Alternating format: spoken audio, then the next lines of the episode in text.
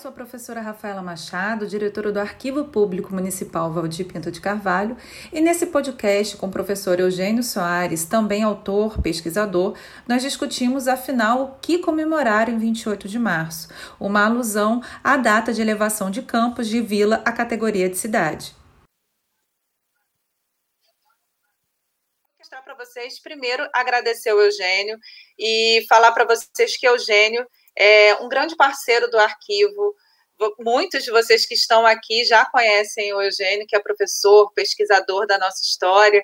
O último livro do Eugênio, gente, foi esse livro aqui, Vivendo em Tempos de Tirania, que ele fala sobre justamente sobre campos no século XIX, por isso que eu achei que Eugênio era a pessoa certa para poder falar com a gente hoje sobre o 28 de março, sobre campos nesse período.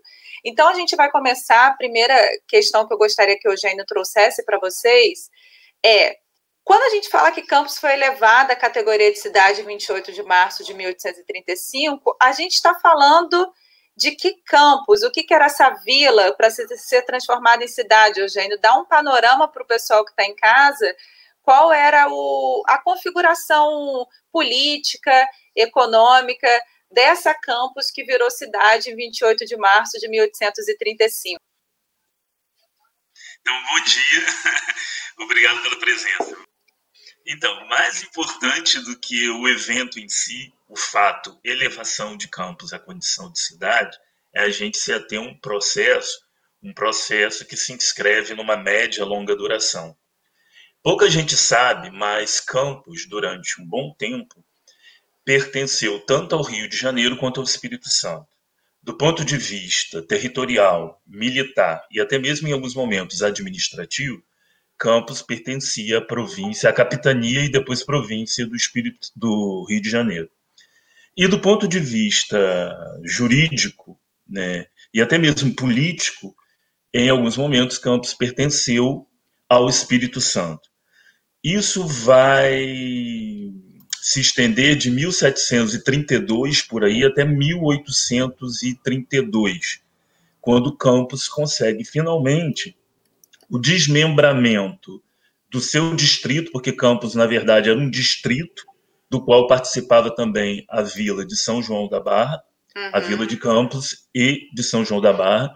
Elas eram parte de um distrito, esse distrito estava sobre a jurisdição do Espírito Santo, mas pertencia também ao Rio de Janeiro. E você vai encontrar muitos registros históricos em que, ora, Campos é do Rio de Janeiro, ora, pertence juridicamente ao Espírito Santo, e o próprio governo, né, tanto da coroa quanto o governo imperial posteriormente, mantiveram essa situação ambígua em relação à cidade. Ora empurravam Campos para votar no Espírito Santo, ora puxavam Campos para fora do Espírito Santo. O que nos interessa aí é entender que essa situação ambígua vai marcar um pouco a angústia dessa elite aqui, principalmente na virada do século XVIII para o XIX.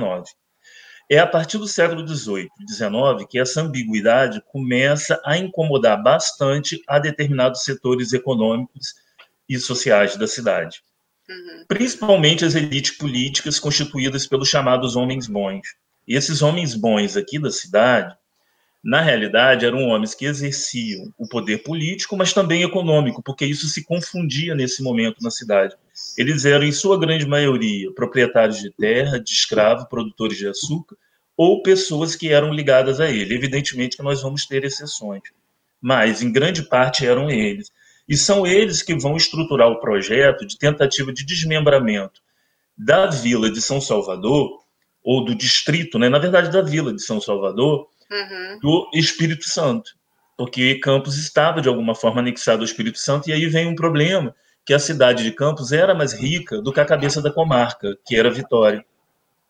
A cidade de Campos sempre foi uma cidade rica vira... a partir da virada do século XVIII para o XIX. E durante o século XIX, isso aí você vai encontrar no livro da Fátima Gouveia sobre o Império das Províncias, você vai encontrar no trabalho da Sheila, você vai encontrar no próprio trabalho da Rafaela, que está aqui, no meu trabalho, e diversos outros, mostrando que dentro da constelação de cidades que compunham o painel da província fluminense no século XIX, Campos era com Niterói a mais poderosa e rica, e competia até com Niterói em termos de influência política e de projeção social e econômica.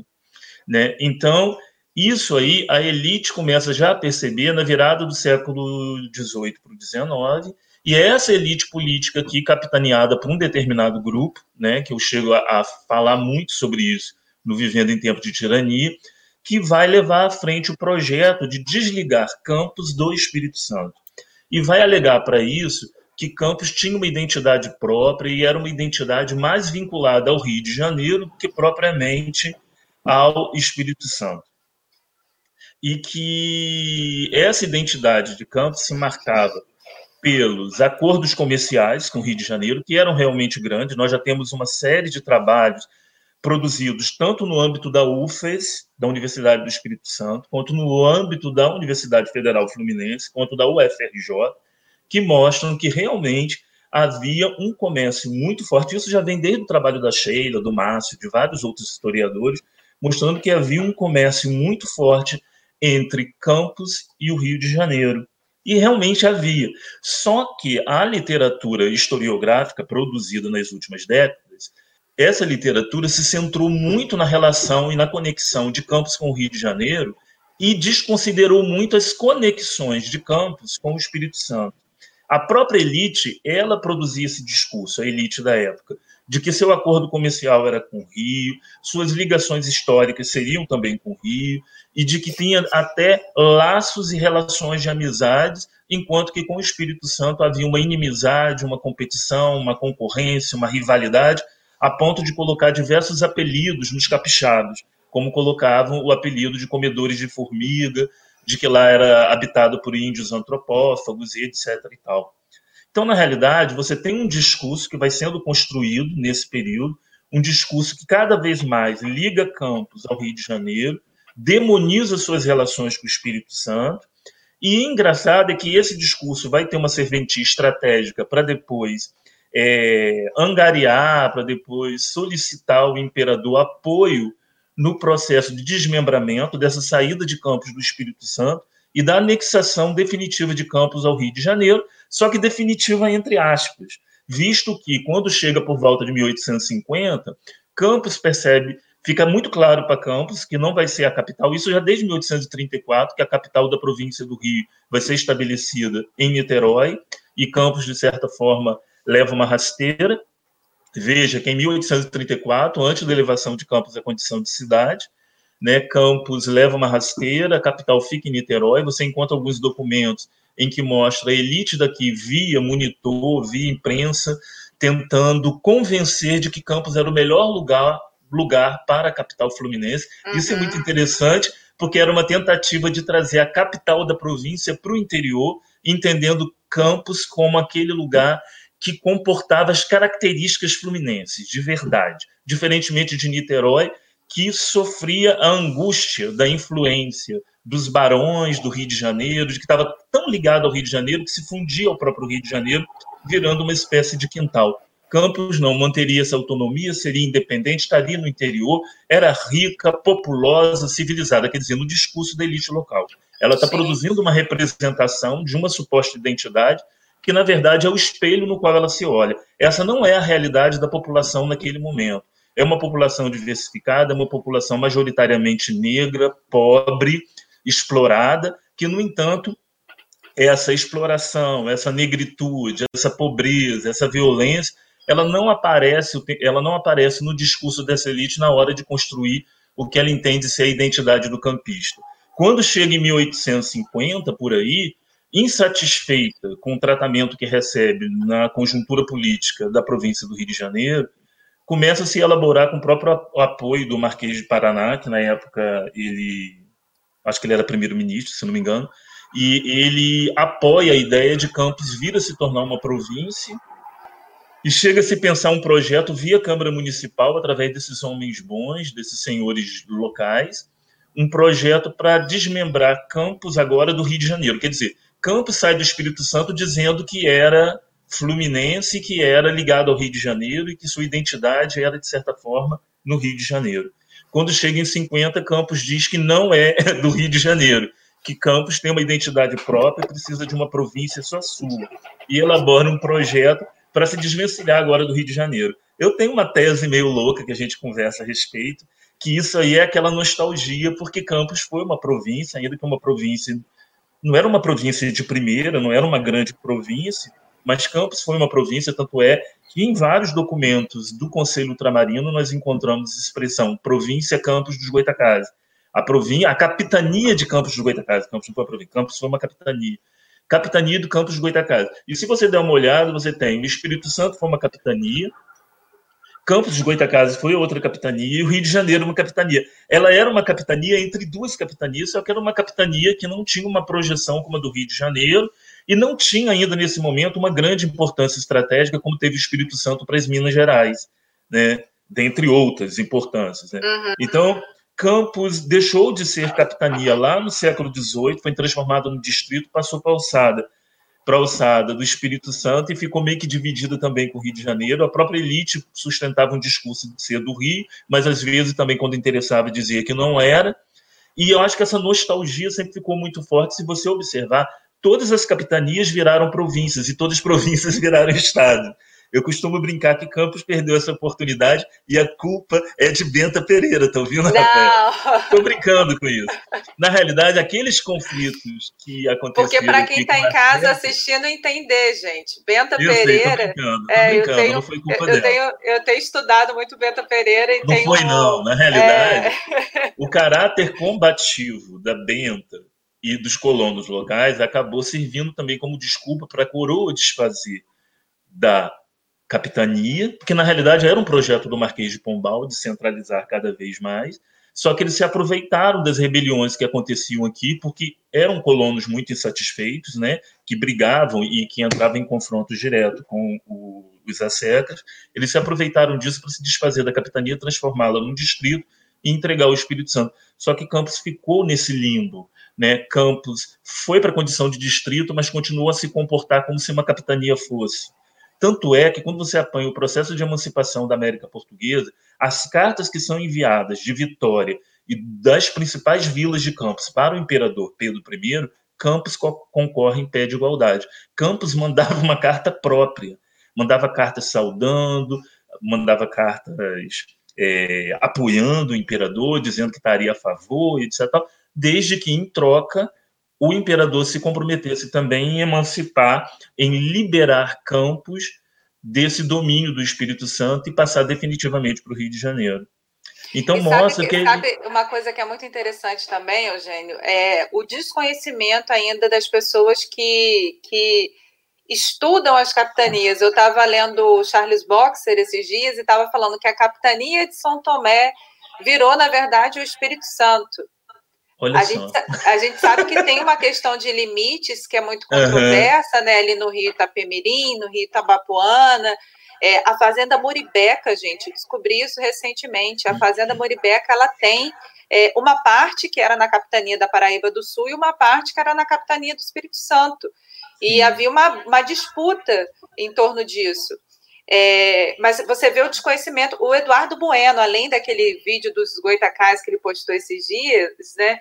Ele, ele soltou um vídeo também falando que a capitania da Paraíba do Sul, uma pobre capitania, virou o Espírito Santo, como se Campos hoje fosse exatamente ainda esse limbo. Nem Agora, o é Rio é de Janeiro, nem o Espírito isso, né? Santo. Né? É muito interessante porque os registros históricos, eles sempre se bifurcam, né? Na realidade, você tem viajantes, historiadores da época que reproduziam. É parte do Rio de Janeiro. Aí você tem outros que dizem, não, parece que também é do Espírito Santo. É incrível como isso se prolongou né, no tempo. Né? E é muito comum também se reproduzir muito o discurso que a própria elite na época sustentava sobre o que Campos era. Tanto é que muitos dos viajantes reproduzem esse discurso, porque esses viajantes, eles tinham um contato direto, muitas vezes ficavam na casa dessas pessoas da elite. E eram elas que davam muitas dicas sobre o que era, o que não era a história da região. E, evidentemente, também no material do Pizarro e de outros historiadores da época, entendeu? Então, como eu estava colocando aqui anteriormente, esse processo aí é um processo bem complexo. E depois, quando você chega à elevação de campos na condição de cidade, foi porque passou por todo esse debate. E, e o ponto que eu acho assim crucial é entender que essa tentativa de desmembramento não foi à toa. Eu, eu entendo e eu defendo isso no livro, que é uma estratégia política desse grupo que aqui está, que aqui está, porque eles começam a implicar com esse pertencimento ao Espírito Santo, principalmente eles intensificam essa implicância a partir da vinda da família real para o Brasil, a partir do processo de emancipação da América Portuguesa, principalmente a partir de 1820, que essas animosidades vão ficando muito fortes, muito fortes. E eu penso que talvez eles comecem a perceber, é uma possibilidade que eles comecem a perceber que é, a conjuntura política está se modificando, que agora você pode deixar de ser uma colônia e se virar um império, o capital político tem que ser outro. Estar na capitania do Espírito Santo, na província do Espírito Santo, correspondia na época a um voto, um voto para deputado. Campos era o maior colégio eleitoral do Espírito Santo, por incrível Olha que pareça. Gente. Campos era o maior colégio eleitoral. Os votos no Espírito Santo não tinham muito valor, porque o Espírito Santo era uma capitania menor, se comparada do Rio de Janeiro, uma província menor. Você levar esses votos para o Rio de Janeiro significa um capital simbólico e político muito maior do que se tinha no Espírito Santo. Tanto é que a gente vai observar que essa saída de Campos do Espírito Santo para o Rio de Janeiro, e eu já estava, eu estou pesquisando material sobre as eleições de 1834, 35 por aí, e de como parte de, dessa elite política já está fazendo mil acordos no Rio de Janeiro para conseguir tanto projeção quanto conseguir recursos para a cidade. Basta o exemplo do canal Campos Macaé, que foi aprovado justamente depois disso, em que essa elite que esteve à frente do processo, ela consegue de algum modo angariar recursos para a construção de um canal que trouxe muito dinheiro do poder público para a iniciativa privada. Que, é, nossa, o que se tem mais é provas do quanto as pessoas se enriqueceram com o canal Campus Macaé e que, no final das contas, foi um canal que não conseguiu atender as expectativas para a qual ele havia sido projetado. Se você pensar na criação, na, no pensamento da criação do liceu, da criação dos engenhos, do, da, do investimento na tecnologia do açúcar, tudo isso vai acontecer a partir desse período. E sem falar que essa elite política, depois que consegue se transferir para o Rio de Janeiro, vai conseguir, cara, muitos benefícios e que a Fátima Gouveia vai chamar a atenção disso no Império das Províncias. Ela vai falar: a elite política de Campos conseguiu muitas isenções fiscais. Os títulos. Recursos, é, muitos recursos do açúcar que deveriam ser pagos em tributos ficavam aqui para o próprio município, cara. Então ela vai dizer assim, Campos ficou muito rica por conta de alguns desses tributos, de algumas dessas isenções tributárias que foram conseguidas no âmbito da política, porque Campos, a partir daí, conseguiu eleger também deputados e, em alguns casos, elegeu até presidente de província. E para você ver que o canal Campos do Macaé foi assinado por um presidente de Campos a questão do tributo do açúcar foi assinado com o presidente de Campos. Quer dizer, eles conseguiram se organizar e por Rio ter mais força política, tanto em nível regional quanto em nível nacional. E eu acho que esse que é o ponto interessante hoje de se discutir a história local e regional, é pensá-la em termos de conexão. Neuza Regina Barros, que está nos ouvindo desde cedo. Ela está perguntando em que ponto você acha que a gente perdeu o rumo da nossa história, esse rumo aí, talvez, com essas disputas políticas? Eu não acho assim que perdeu o rumo, Neuza, porque não existe um lugar para se chegar, né? Na realidade, a história vai sendo construída todos os dias, todas as horas, né?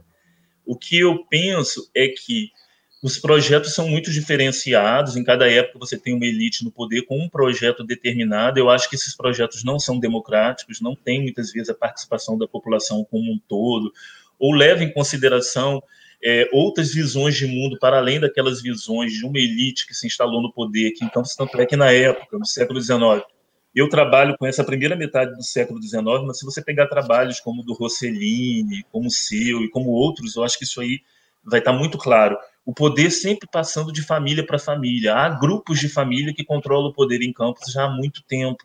Lá no uhum. século XIX, isso era fato. Se você apanhar do início do, do, século XIX até a metade do século XIX, que é o período do trabalho, mais final do século XVIII e até a primeira metade do século XIX, os nomes se repetem.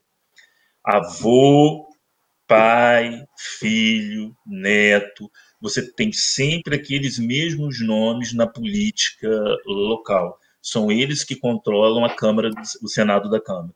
Né? São eles que estão ali controlando. São as importantes famílias que dão origem aos baronatos, os barões do açúcar, os filhos deles, e que acabam todos empregados é, na máquina administrativa, na máquina judiciária, na máquina militar. Todos eles colocam seus filhos ali, até porque os filhos dessa elite faziam direito, medicina, engenharia, mas aqui no caso de Campos, muitos fizeram direito, foram para fora. A primeira geração, como, né, como já sugere o José Murilo do Carvalho, fez esse levantamento, a primeira geração estudou em Coimbra, já a segunda geração, aqui em Campos também, a, não, aqui em Campos nem tanto, mas a primeira geração estudou em Coimbra, a segunda geração do Brasil de líderes políticos estudou em São Paulo ou em Recife, a maioria formada em Direito, e no caso de Campos é muito engraçado que Campos insistiu em mandar os seus filhos para Coimbra até pelo menos a metade do século, um pouco uhum. depois da metade do século. Eu me lembro que naquele livro do Charles Ribeiroli, que ele faz uma visita a Campos um pouco depois da primeira metade do século XIX, acho que é 1858, se não me engano, o Charles Ribeiroli vai fazer esse tipo de comentário. Ele vai dizer assim: nossa, a elite daqui dessa cidade ainda manda os filhos para estudar em Coimbra. Coimbra já está completamente ultrapassada. Na verdade, o ensino moderno não se passa mais por Coimbra. Né? Mas, no entanto, as pessoas daqui não mandam seus filhos estudarem em São Paulo ou em Recife.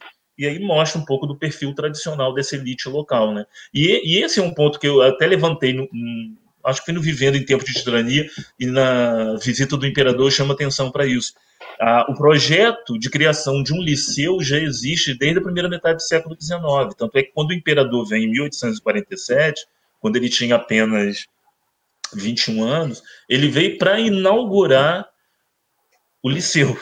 Na verdade, essa inauguração está para fugir, porque você tinha até alguns professores, mas é uma complicação faltavam os lugares, faltava realmente uma política consistente de apoio àquelas crianças para estudar, porque havia muita criança da roça que trabalhavam com os pais. Então foi um horror, assim, foi super difícil, tanto é que é só no final do século que vai deslanchar o projeto do liceu, mas no primeiro momento foi muito difícil instalar o liceu, mas principalmente porque porque as famílias mais abastadas, para ela não fazia muita diferença ter liceu aqui ou não. Os filhos estudavam, já começavam a estudar no Pedro II, ou então uhum. estudar diretamente na Europa. Pega o, o exemplo do deputado Bernardino, que é o deputado com quem eu mais trabalho, porque ele foi um deputado de Campos que representou o Espírito Santo. Ele foi um deputado que representava o Espírito Santo, mas era nascido em Campos, de uma família riquíssima. Ele sai daqui no final do século XVIII para ir estudar em Coimbra. Depois ele volta se torna deputado, mas na realidade ele vai ser nomeado juiz, acho que em Macacu, em algum lugar assim. Ele consegue um cargo na estrutura judiciária do Império e ele se torna um, político né, de nome. Ele chegou a lançar um livro que valeria a pena ler, eu tenho esse livro digitalizado, que se chama Os Desafios é, que, a, que a Vila de São Salvador é, enfrenta para a sua prosperidade. Se você lê, é de uma atualidade. Olha, absurda. gente. Ele é um livro interessante, ele lista 10 ou 12 desafios, e no final do livro ele diz: a solução para a Vila de São Salvador é se tornar a cabeça da comarca do Espírito Santo, se tornar a capital do Espírito Santo. E ele era um deputado que representava o Espírito Santo, embora tivesse nascido em Campos, né? mas era de uma família muito, muito, muitíssimo rica. Poderosa. Então, né? como ela coloca assim, aonde que Campos perdeu o rumo? Eu não acho que perdeu assim exatamente o rumo. Eu acho que foram feitas escolhas, escolhas que decorreram é, de de projetos que estavam na mão de determinadas elites da cidade. Pego o exemplo, eu, eu costumo dizer que Campos teve três grandes ondas de desenvolvimento, eu falo para o aluno, de possibilidade de desenvolvimento, não desenvolvimento três grandes ondas de possibilidade. Na virada do século XVIII e XIX, que é o boom do açúcar, né?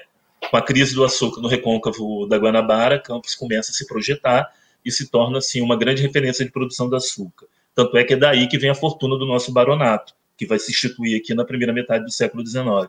Depois você tem a guinada para o engenho central, para as usinas, na virada já aí na segunda metade do século, indo para o início do século XX, que é aquele boom também das usinas, e depois você tem o boom do, do petróleo. Agora, o grande problema é que a riqueza nunca foi distribuída, como no Brasil. A riqueza em Campos sempre ficou muito concentrada. E as estratégias dessa concentração são as mais variadas e depende de cada contexto histórico e dos jogos de poder das conjunturas políticas de uma época. Então você vê, é, esse último boom do petróleo, a gente fica sempre com a impressão que Campos não cresceu nada, que Campos parece que não saiu do lugar. Pelo menos Sim. essa é a impressão que as pessoas têm. Muito embora eu acho que isso requer ainda uma pesquisa mais firme e consolidada para mostrar como era antes, como é depois, como poderia também ter sido, né, evidentemente. E esse é uma questão assim que a gente está caminhando hoje muito bem e dou meus parabéns a você e a um grupo de historiadores no qual eu digo humildemente assim, que eu me incluo, em que a gente está, de algum modo, dando uma guinada nas produções e nas representações sobre o que era a história dessa região naquele período, porque durante muito tempo se predominou uma determinada visão né, sobre o que seria a história dessa região, e hoje a gente está dando uma guinada, a gente está tá tentando trabalhar com outras conexões e dar vozes àqueles que não tiveram voz, trazer os silêncios dessa história, né, denunciar os projetos de esquecimento.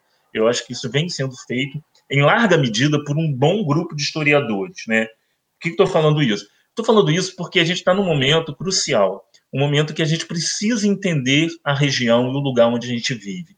E a gente só vai entender não só a partir da nossa experiência imediata, a partir também do que tem sido produzido sobre o nosso itinerário, sobre o caminho que percorremos para chegar até aqui.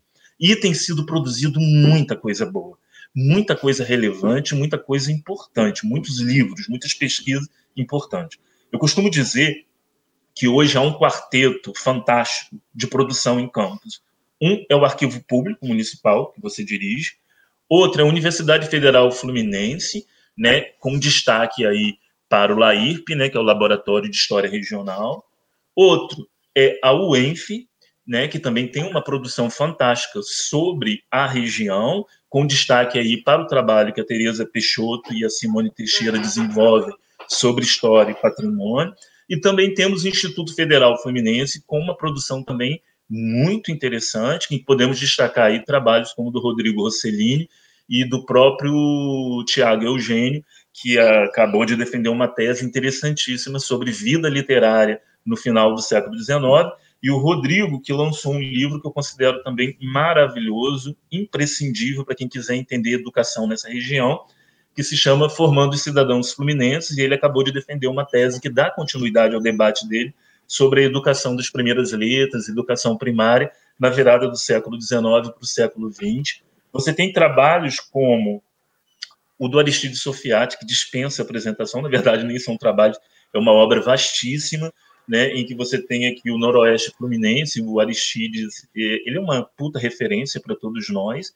Na realidade, eu acho que ele que dá o pontapé de todo esse trabalho que nós estamos desenvolvendo hoje, com um olhar original, um olhar antecipado, um olhar extemporâneo sobre a história regional, dando voltas, e muita gente da academia que ficou aí dentro das fronteirinhas, dentro dos limites, etc. O Aristides vai lá e faz um trabalho maravilhoso. Esse exemplo aqui do trabalho que vocês desenvolvem no arquivo, como o, o, o seu livro sobre Benta Pereira e a documentação que você traz dela, que é extremamente importante para a gente. O trabalho que vocês desenvolveram sobre Alberto Lamego, através da imprensa, destacando aí os trabalhos como o do Felipe e da Letícia, o do Felipe falando sobre a peste, cara, em Campos, em 1855, como o trabalho do Sérgio Risso fala também. Uhum. Se você ler lá sobre a peste, dá para você fazer altas comparações com o que nós estamos vivendo hoje. Se você pega o trabalho do Sérgio Risso e você pega o trabalho do Felipe, você tira dali não lição, porque a história não está aqui para dar lição, mas está aqui para te obrigar a uma reflexão, te levar a uma né? reflexão. Né? ensina a partir da reflexão. Você pega os trabalhos dele, são trabalhos incríveis, porque no final, ao ler os trabalhos, o que, que você percebe? Não há como enfrentar pestes, vírus, com atitude individual. Você só consegue a solução através da mobilização da coletividade. Nesse momento, é ter uma perspectiva de que viver em sociedade é viver na interação. Não tem como fugir disso. Não tem como resolver o seu problema da peste e achar que você vai estar fora da pandemia. Ah, eu estou resolvendo o meu aqui, cada um se vire e arrume o seu. Não vai. O vírus não conhece classe nesse sentido, muito embora ele vá atacar determinadas classes, como acontece no século XIX. Quando você vai falar do cólera morbus, são os pobres, os negros, os escravos, os mais atingidos.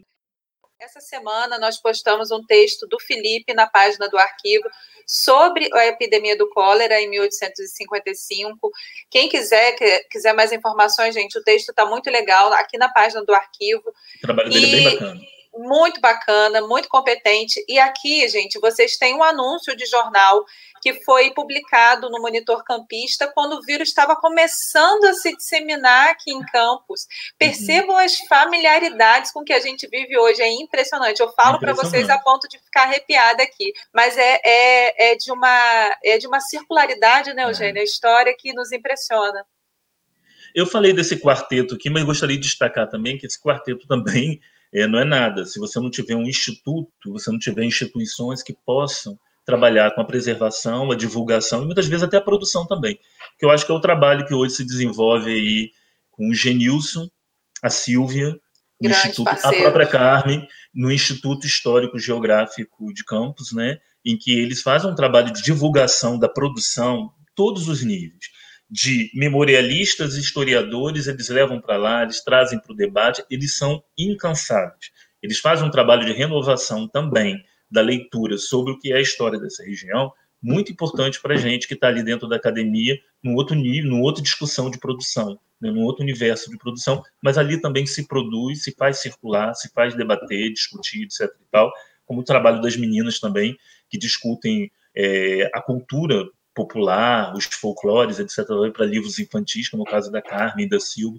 Eu acho que a gente tem trabalhos assim fantásticos que as pessoas poderiam estar lendo mais. É incrível como que vereadores, muitas vezes até mesmo prefeitos, políticos, autoridades de campos conhecem quase nada sobre a cidade, do ponto de vista realmente histórico. O que eles conhecem muitas vezes são fatos muito soltos, não só eles, a população como um todo mas eu sei que tem muitos professores fazendo um trabalho legal hoje com as crianças. A gente vê isso. Tanto é que existem os cursos que a própria prefeitura dá via Secretaria de Educação para atualização e para levar as informações que estão sendo produzidas. Tá aqui muito, E tem muito professor antenado. Tem muito professor trabalhando isso nas escolas, renovando. Eu acredito que talvez num futuro mais à frente a gente vai encontrar uma geração com uma leitura um pouco mais crítica, com uma leitura um pouco mais rica sobre o que foi o passado dessa região, né? E no entanto você tem assim, tem que ler, tem que estudar. É, existem essas produções. Tem esse livro aqui, A Sultana do Paraíba, da Heloísa Manhães, né? Que trata também é, das reformas urbanas no final do século XIX, início do século XX. Você tem é, esse livro que, que também foi publicado agora há pouco tempo, da Jaqueline de Olindo, sobre o negócio uhum. da mídia no interior, que é um livro interessantíssimo que fala sobre jornalismo, sobre empresas, sobre mídia no interior, e ela hoje está pesquisando um pouco sobre isso. Eu estou dando assim alguns exemplos. Tem o meu próprio livro também, que é uma ficção histórica, que é a Visita do Imperador, que já há um tempo atrás aí eu publiquei. E eu também, e eu e você temos alguns artigos, é, outros colegas têm artigos produzidos. Gente, existe uma produção grande hoje. Tem um trabalho que a TT Peixoto, é um trabalho que a TT Peixoto organizou um tempo atrás sobre Saturnino Brito. Cara, mas é muita coisa que foi produzida. Eu acho que falta muitas vezes é a leitura, o interesse sobre isso, né? E às vezes também a divulgação, que às vezes a gente peca também por não divulgar mais, né? Eu queria compartilhar com quem está em casa, Eugênio, para você poder falar sobre isso também. Dois, um mapa e um documento, e eu queria que a gente refletisse coletivamente. Eu acho que quem está em casa vai adorar o primeiro que eu quero compartilhar com vocês, gente, é o mapa de Campos em 1835, que foi publicado originalmente no Alberto Lamego e mostra para gente, no momento da elevação de Campos à categoria de cidade, o que era essa cidade, pelo menos esse núcleo central. Esse mapa está publicado no Alberto Lamego e eu fiz questão de trazer para vocês, justamente para que vocês pudessem ter ideia da configuração, pelo menos da, da, do que a gente chama ali da malha urbana, da nossa região, tá certo? E o outro documento que eu falo que é a certidão de nascimento de campos, e é, eu e Eugênio a gente conversa sempre, é esse documento aqui, gente, que eu falo que é uma das maiores riquezas que a gente tem. O documento ele foi restaurado pelo Arquivo Público, único laboratório de restauração, faço sempre questão de frisar, no interior do estado. Essa é uma ata de posse da Câmara de 1 de janeiro de 1653. Então, vejam bem, a gente comemora o aniversário de Campos em 1835, né? 28 de março de 1835.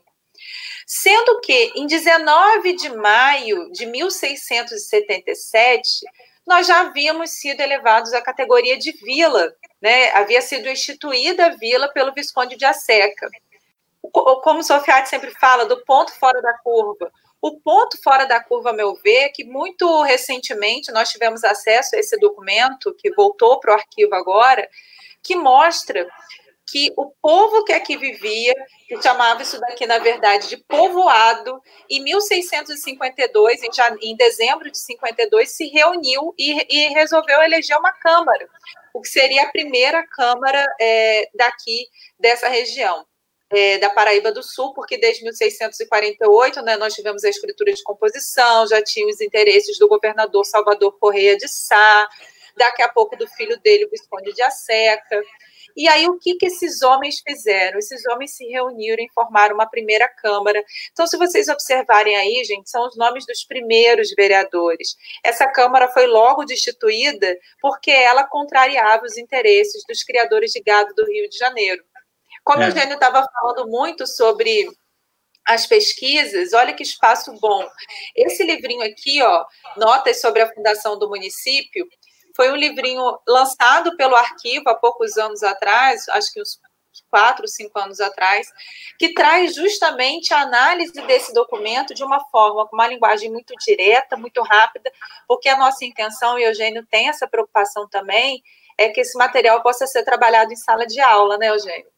Então, eu queria que você falasse agora para quem está nos ouvindo, que você falasse um pouco sobre é, essa questão do simbolismo das datas, o que comemorar. Enquanto São Paulo está lá agarrado na data de criação da capitania de São Vicente, para se dizer mais velho, Sofiati sempre fala isso, nós estamos aqui trabalhando com uma data mais recente, que é o 28 de março de 35, para parecer mais novo.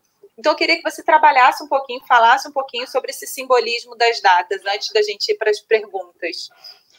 Então, é, a data passa por ser uma efeméride ao mesmo tempo, um lugar de memória, né? e um lugar também de disputas. Às vezes, parecendo que a data é uma bobagem. Não é. A data, na verdade, ela é a ponta do iceberg de uma disputa, às vezes, até um tanto complexa. Pegamos como exemplo aí, muitas vezes, a data, se deve ser feriado ou não, de, de zumbi, quando você tem de Tiradentes fica parecendo que é uma bobagem, mas não é. Na realidade, essas datas simbolizam algo que está para além delas mesmas, né, que diz respeito à forma como nós nos organizamos, disputamos o poder, ou a forma como nós pensamos a igualdade, desigualdade dentro da nossa cidade, dentro do país, né, seja lá o que for. É, nesse caso específico aí, tem várias questões que podem ser levantadas, né? Uma delas, uma delas é que é, eu acho que há pouco tempo que esse debate sobre a elevação da vila que ganhou mais vigor.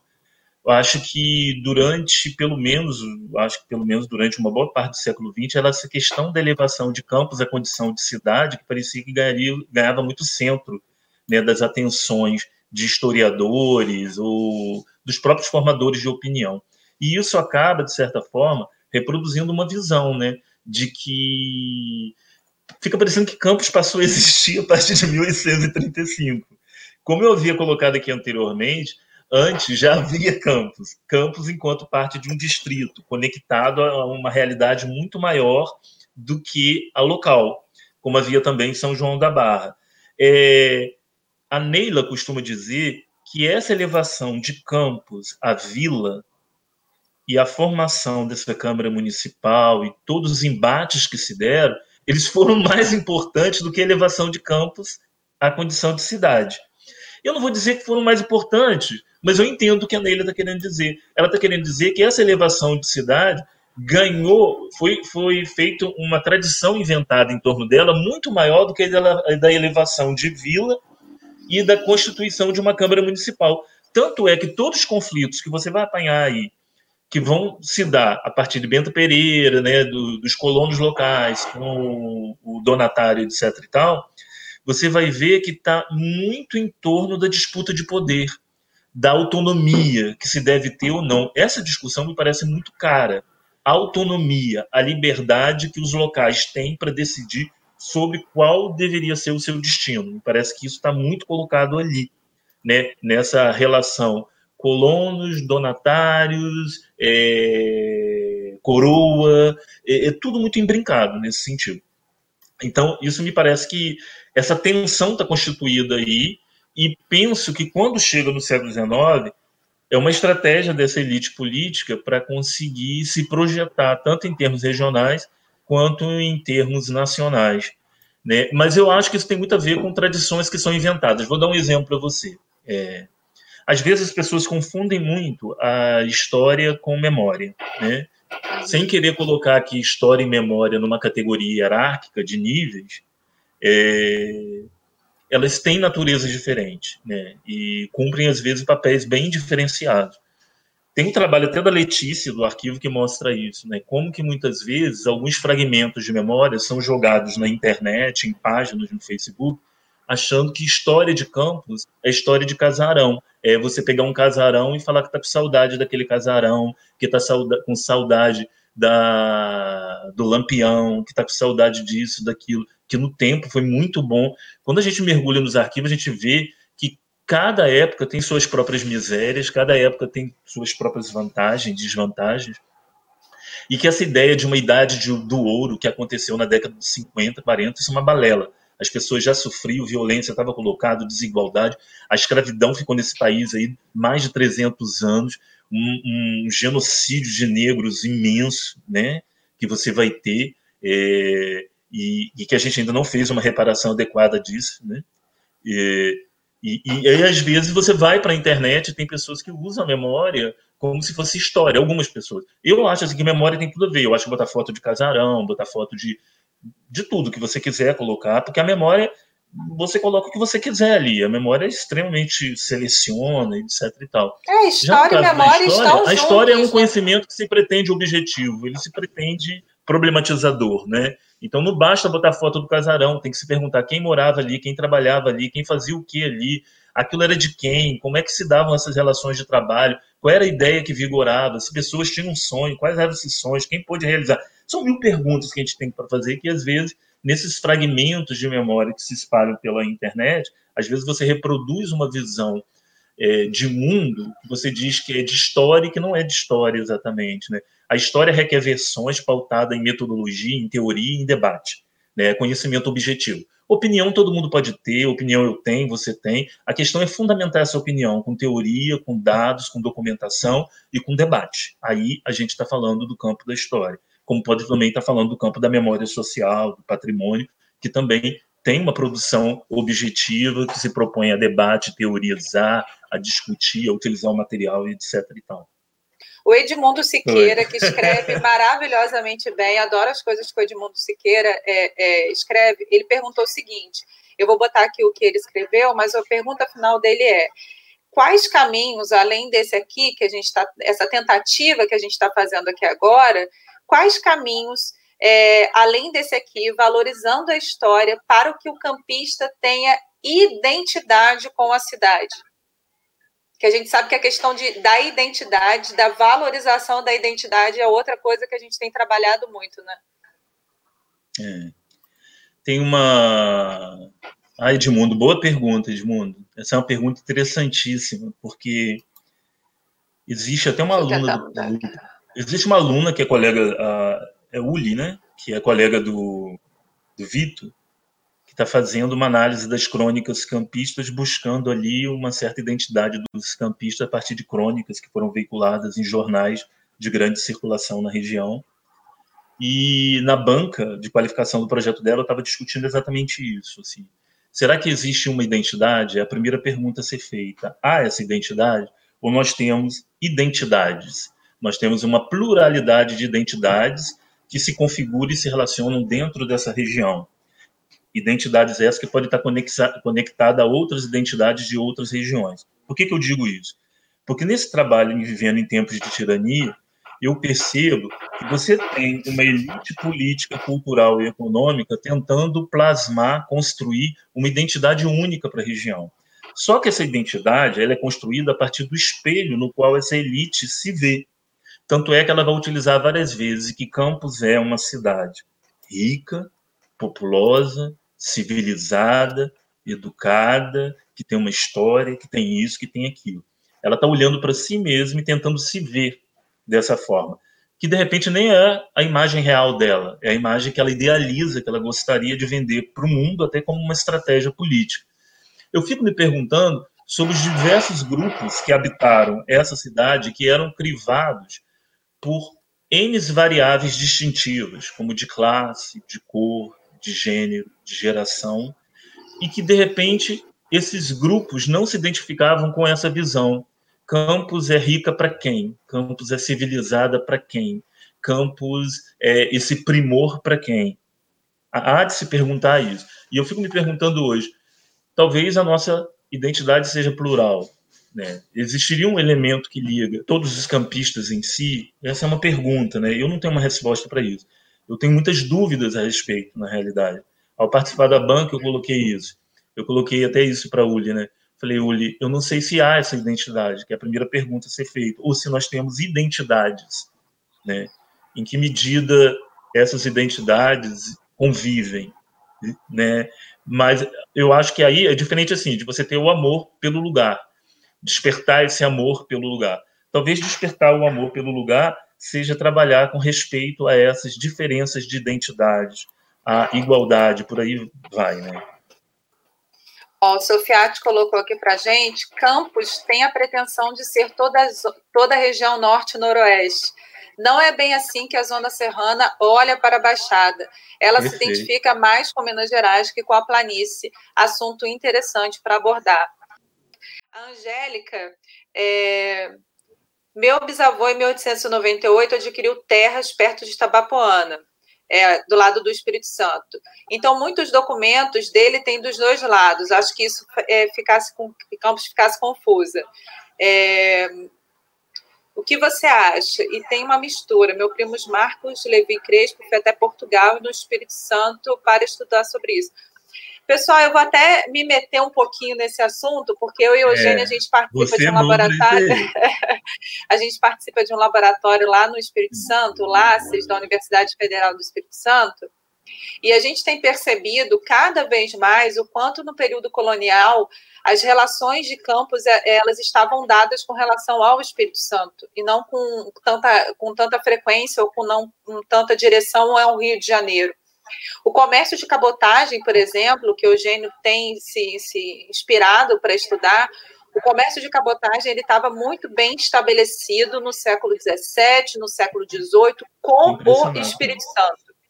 Essa questão dos limites que eu falei para vocês, gente, isso é quando a gente está falando em século XIX, com limites entre o Espírito Santo e Campos de Goitacazes que não estavam bem delimitados, tanto é que isso gerou uma briga até entre São João da Barra e Campos, porque São João da Barra, Morro do Coco ia ficar para quem? Morro do Coco, São João da Barra brigava que no século XIX que Morro do Coco era dela e Campos brigava que pertencia a ela. Justamente por conta dessa confusão de fronteiras, dessa disputa de fronteiras que vinha lá de trás com o Espírito Santo. Eu dei o exemplo para vocês da Fazenda Muribeca, dos jesuítas ali no Espírito Santo, e isso é real, isso gerou uma briga dos jesuítas no Espírito Santo, com os chamados homens bons que o Eugênio falou aqui, e também aqui. E aí o que, que acontece? Por isso que eu falo que é tão importante a gente conhecer a documentação. Muita gente fala assim: ah, mas não tem documento sobre o Espírito Santo não tem documento sobre campus. A gente tem que botar uma vírgula aí. Porque às vezes a documentação sobre campus está nomeada lá no arquivo, que não conhece a nossa realidade como Rio de Janeiro, como Espírito Santo. E a mesma coisa a documentação do Espírito Santo, porque eu já coloquei, já, já encontrei muitos documentos do Espírito Santo em caixas de arquivos, coleção Rio de Janeiro, coleção Capitania da Paraíba do Sul, porque essas linhas elas não eram bem delimitadas, como o Sofiati estava falando aí, né, Eugênio? É, perfeito. Eu acho que todo, tem todo um trabalho hoje que mostra o quanto isso aí não estava muito definido na época, né? E isso ainda era fruto de muitas disputas, e, e são disputas que se estendem até mesmo ao século XIX.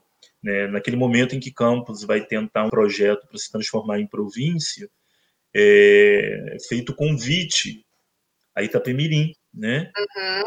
E Itapemirim vai aderir, vai querer participar. Itapemirim, que teoricamente seria parte do Espírito Santo, que no entanto lá no Laços a gente vê, né, Rafaela? Lá no uhum. laboratório a gente vê que é, não era bem assim, né? Itapemirim também não tinha essa identificação toda, né, com o Espírito Santo, né? E que Exatamente. as relações se davam muito entre as pessoas, casamentos, alianças, né? Como é o caso de um professor que eu estou estudando, tem todo o material sobre ele, está faltando tempo para sentar para escrever um pouco da história dele aqui no município e a partir da história dele lançar um olhar sobre a sociedade da época e como lidavam com a educação, principalmente na primeira metade do século XIX. Ele é um professor que foi professor de primeiras letras em Campos durante 65 anos, não, em 50 anos, eu acho. Ele morreu até em São Gonçalo. Depois eu descobri lá uns documentos sobre ele quando ele morreu, etc. Ele atravessou uma boa parte do império como professor aqui. Ele se envolveu nas disputas políticas entre liberais e conservadores. Né? Ele era muito atuante. Eu, eu encontrei um, uma carta dele enviada para o governo defendendo o método Lancaster, aquele método que o Rodrigo trabalha muito na tese dele lá, né, ali formando cidadãos fluminenses, ele foi uma figura interessantíssima aqui dentro da, das disputas políticas, etc. Ele era capixaba, cara. Porque eu fiquei procurando, né, onde que ele nasceu, nasceu. Depois fui descobrir que ele tinha nascido, na realidade, no Espírito Santo. É, agora estou em busca, assim, de quando exatamente ele veio para cá, porque ele veio dar aula quando ele tinha 18 anos. Ele se tornou professor de primeiras letras. A Iva Amaral pediu para a gente falar um pouco sobre esses limites e uma dica, Iva, tem esse livro, é, tem um livro fantástico sobre, eu conheci agora há pouco tempo, mas ele foi reeditado pela editora Essência do IFE, que é a povoação e a fundação da cidade de São João da Barra e dos Campos dos Goitacazes. É uma obra do Fernando José Martins, de 1868. Então, fala muito sobre essas brigas de limites entre São João da Barra, Campos dos Goitacazes, inclusive, gente, em torno da região ali do, da Lagoa do Açu, de São Bento, a tão famosa região do Açu hoje, que é hoje é que está abrigando lá o porto para São João da Barra. Também já foi uma área de disputa ali entre Campos e São João da Barra, dessa questão de limites. É, esses eventos são abertos a todos na rede. O pessoal está perguntando, Eugênio, aqui, sobre os eventos que a hum. rede, a, a SMES, é, tem feito de atualização, de capacitação, de formação continuada dos professores, que tanto eu quanto você já demos aqueles cursos para os professores, acho que a hum. Neuza falou aqui sobre, com eles, e eles estão perguntando se esses cursos, se esses eventos são abertos. Da maior parte das vezes, esses, essas capacitações elas são fechadas para professores é. da rede, mas o arquivo, gente, ele está sempre preocupado em ofertar também seminários, congressos, é, o Instituto Histórico. O Instituto Histórico ah, sempre era, era a última sexta-feira do mês, mas parece que Genilson mudou a, a data, depois ele pode falar melhor para vocês aqui, se Genilson ainda estiver aí com a gente. O Instituto Histórico mensalmente faz apresentações no Instituto Histórico com pesquisas novas que têm se desenvolvido. O arquivo tem atuado como braço cultural da Câmara Municipal, junto com a Fundação Cultural. Então, a gente tem um, um programa na TV Câmara chamado Pílulas da História, justamente para divulgar isso, um pouco essas ações, essas pesquisas. A Carmen está falando que a formação oferece uma porcentagem de vagas aberta para o público interessado. Aí, a tá Carmen tá é uma das responsáveis, gente. Então, sempre quando ela, sempre quando tem esses eventos da SMES, a gente pode divulgar na página do arquivo, se a Carmen concordar. Então, vocês fiquem de olho uhum. e a gente compartilha com vocês, tá certo? Porque os cursos são maravilhosos. Sofiati já deu cursos incríveis também. Eugênio, tem um pessoal muito bacana que dá Vamos fechar com uma pergunta da Carmen aqui. Carmen está falando o seguinte: não teríamos que canalizar nossos esforços para o público infantil e jovem, para o conhecimento da história local? Diga o que, que você acha, gente. Ah, claro, claro, isso já vem sendo feito de alguma forma por ela, pela Silvia e por alguns outros, né? Poucos ainda, na realidade. Eu, eu tenho vontade de escrever para o ensino fundamental e médio. Eu acho que a gente precisa ter uma produção voltada para esses alunos. Eu acho que a Carmen e a Silvia cobrem hoje os alunos que estão assim no início, são mais as crianças, né? Mas o pré-adolescente, o adolescente, eu acho que é preciso produzir algo assim sobre a nossa história para que eles possam entrar em contato com essas informações de ponta que vêm sendo produzidas por, por vários colegas, né? É, eu particularmente acho que isso é vital, né? Porque e também continuar produzindo, evidentemente. Né? Agora tem que ter também outros que se interessem por escrever, né? Por esse público. É, é, é isso, gente. Eu sempre falo que eu, é, é, nós precisamos nos apoderar mesmo da nossa história, né, do, da nossa escrita da história, do nosso processo de produção dessa história enquanto historiografia mesmo. Porque tem muita gente lá fora, gente, e não que isso seja um problema, não é? E Eugênio, a gente fala so, sempre sobre isso. Tem muita gente lá fora produzindo sobre campos e às vezes produz sobre campo sem sequer pisar aqui, sem sequer conhecer o arquivo, a documentação, é, a região. É, é o que eu sempre falo, eu preferia que as, as pesquisas saíssem daqui, porque afinal de contas é, é, a gente se apoderando também do que é nosso. Então, é, fica o convite para vocês é, é, conhecerem essa bibliografia que eu vou colocar na página do arquivo. Tudo, todos os livros que o Eugênio falou, gente, eu vou colocar lá na página do arquivo e é, novas abordagens virão justamente para que a gente possa conjuntamente construir é, e navegar por essa nova, nova escrita da história que a gente tem feito, que Carmen faz tão bem com o público infantil. Lembrar a todos vocês, gente, que o arquivo ele oferece visitas guiadas essas visitas elas são voltadas, elas é, têm como metodologia a educação patrimonial. A gente tem uma preocupação muito grande em não só falar sobre a história do arquivo, do solar, mas sobre a história de campos, de um ponto de vista é, descentralizado, de, desconstruído, porque afinal de contas é, a gente não pode partir só de Lamego, só de Feidi. A gente tem que é, ter abordagens que cheguem às pessoas, como a Carmen e a Silvia têm, que chega para o público mais infantil, mas como a Eugênio está falando, ainda falta aquilo que chega para o jovem. O adolescente ele precisa de um material que seja interessante para ele, né? Eu acho que é isso, né, Eugênio? O que, que, que você quer deixar de recado final para eles? É, eu quero deixar de recado que hoje nós temos uma balbúrdia de produção historiográfica aqui na região, via IFE, UF, UENF, Instituto Histórico Geográfico né, de Campos. Né, é uma produção pulsante, é uma produção séria, objetiva, é uma produção que tenta produzir um sentido para a gente debater o que somos, o que fomos, o que queremos, aonde estamos, o que já aconteceu por aqui, o que queremos que venha acontecer e por aí vai. Né? Gostaria de agradecer é, essa possibilidade de apresentar aqui um pouco do meu trabalho e do trabalho dos colegas, né? E dizer que eu estou muito assim otimista com a nossa produção, né? E independente do dos ataques que estamos sofrendo já há um certo tempo, de que a, uni a universidade é um espaço de produção de excelência, sim, doa a quem doer, né? E que fiquem incomodado mesmo, porque o trabalho que nós fazemos é um trabalho, sim, sério, né? Um trabalho sério que nós temos demonstrado com a nossa produção, com a nossa presença no cenário político local, a nossa presença no cenário educacional, se apresentando, mostrando o que estamos fazendo, trazendo isso à luz do sol, à luz do dia.